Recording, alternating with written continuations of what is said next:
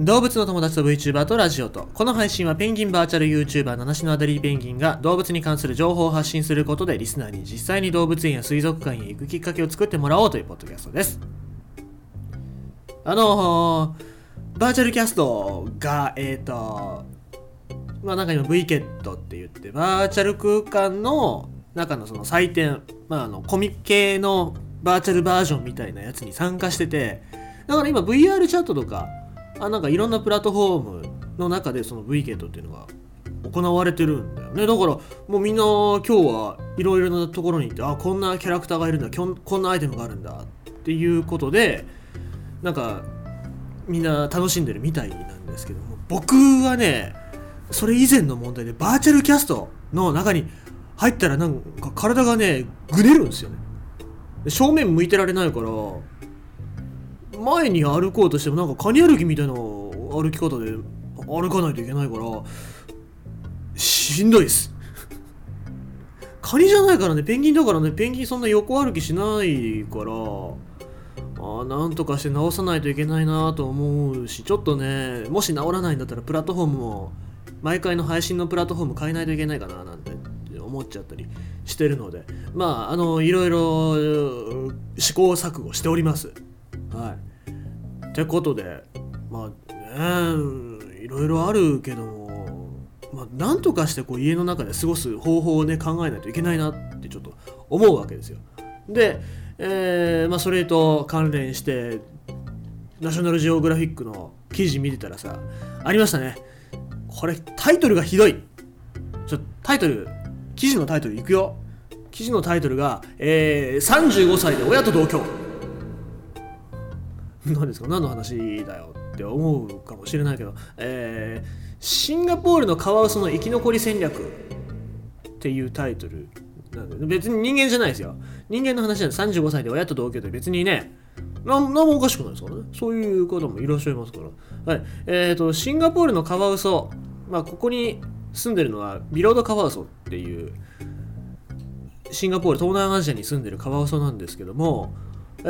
ーまあ、ここのカワウソっていうのは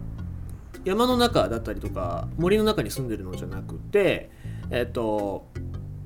都会の中にもう本当に都心ですよね。東京都心とかに住んでるような感覚で都会の中で暮らしてるんですね。でもともとこのシンガポールという国ではカワウソが住めるような環境じゃなかったということなんですね。50年前えー、深刻な汚染問題を抱えていた、えー、腐乱した動物の死骸やゴミ下水が流れ込んで息が詰まりそうな川は、えー、からは在来種のビロードカワウソが姿を消し絶滅の危機にさらされてた。だけども、えー、1977年に、えー、河川のクリーンアップキャンペーンに乗り出して、えー、98年ぐらいからカワウソは川へ戻り始めたということで今では、えーと、家族が10個。で少なくとも90匹のビロードカワウソが都会のコンクリート製の橋だったりをねぐらにして歩道で日向ぼっこしたりとかっていう生活をしてるらしいんですね。だから自然環境下から都会の中での生存環境に移り変わっていったわけなんですけどもそれによって何が、えー、起きているのかっていう記事なんですね。でこの町に住む川はその数増えたら、まあ、もちろん人間との衝突っていうのは増えるわけなんですよ、えーと例えば例えばホテルの中に金魚とか観賞魚とか飼ってるじゃないですか。ああいう観賞魚をカワウソによって、えー、食べられて、えー、640万円の損失が出たとかあとは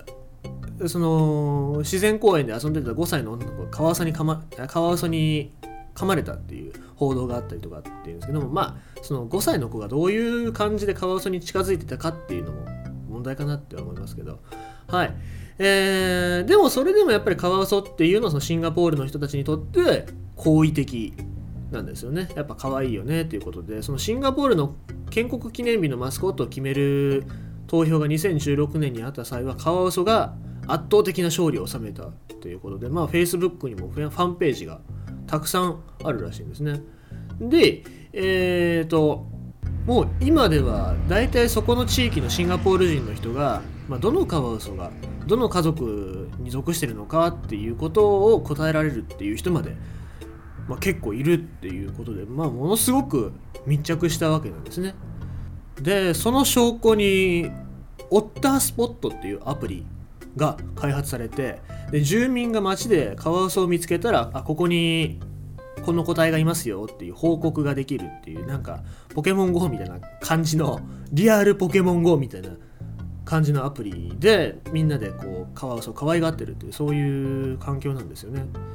で、えまあ、この環境がどう、えー、適用できるのかっていうことでちょっといろいろな、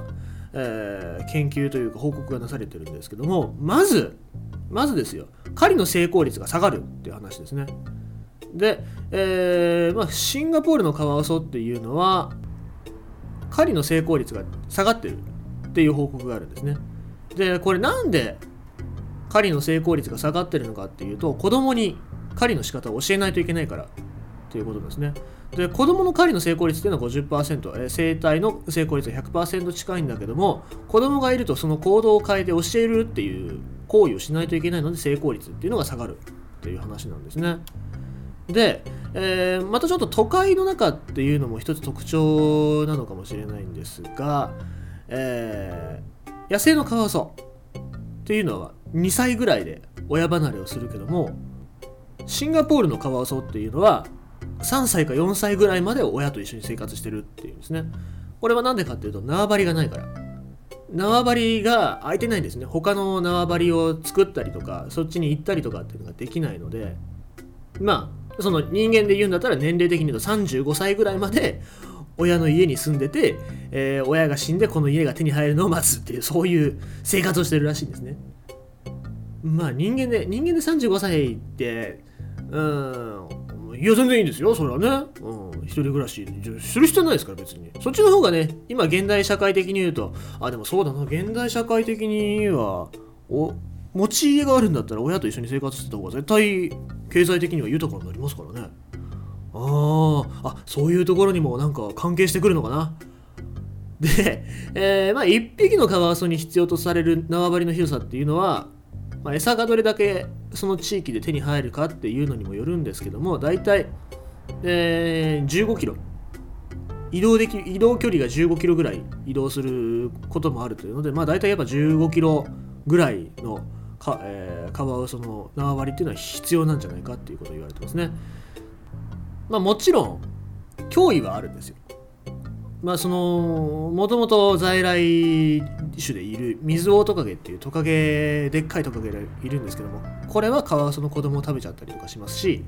あとはやっぱシンガポールで大都市ですから車がいっぱい通ってると。で年間56匹ぐらいがやっぱりロードキル車にはねられて死んじゃってるっていう話をしてるんですね。ということで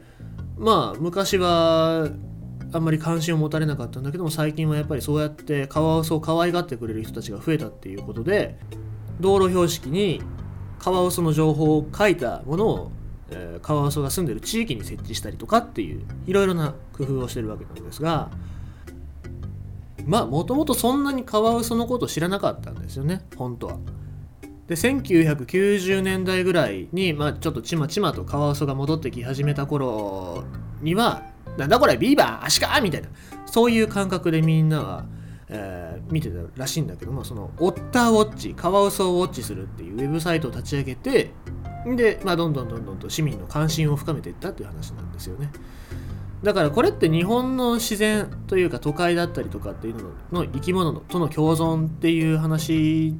とつながっていけるんじゃないかなと思っててやっぱり関心を持ってもらうことっていうのは保護につながっていくわけなので、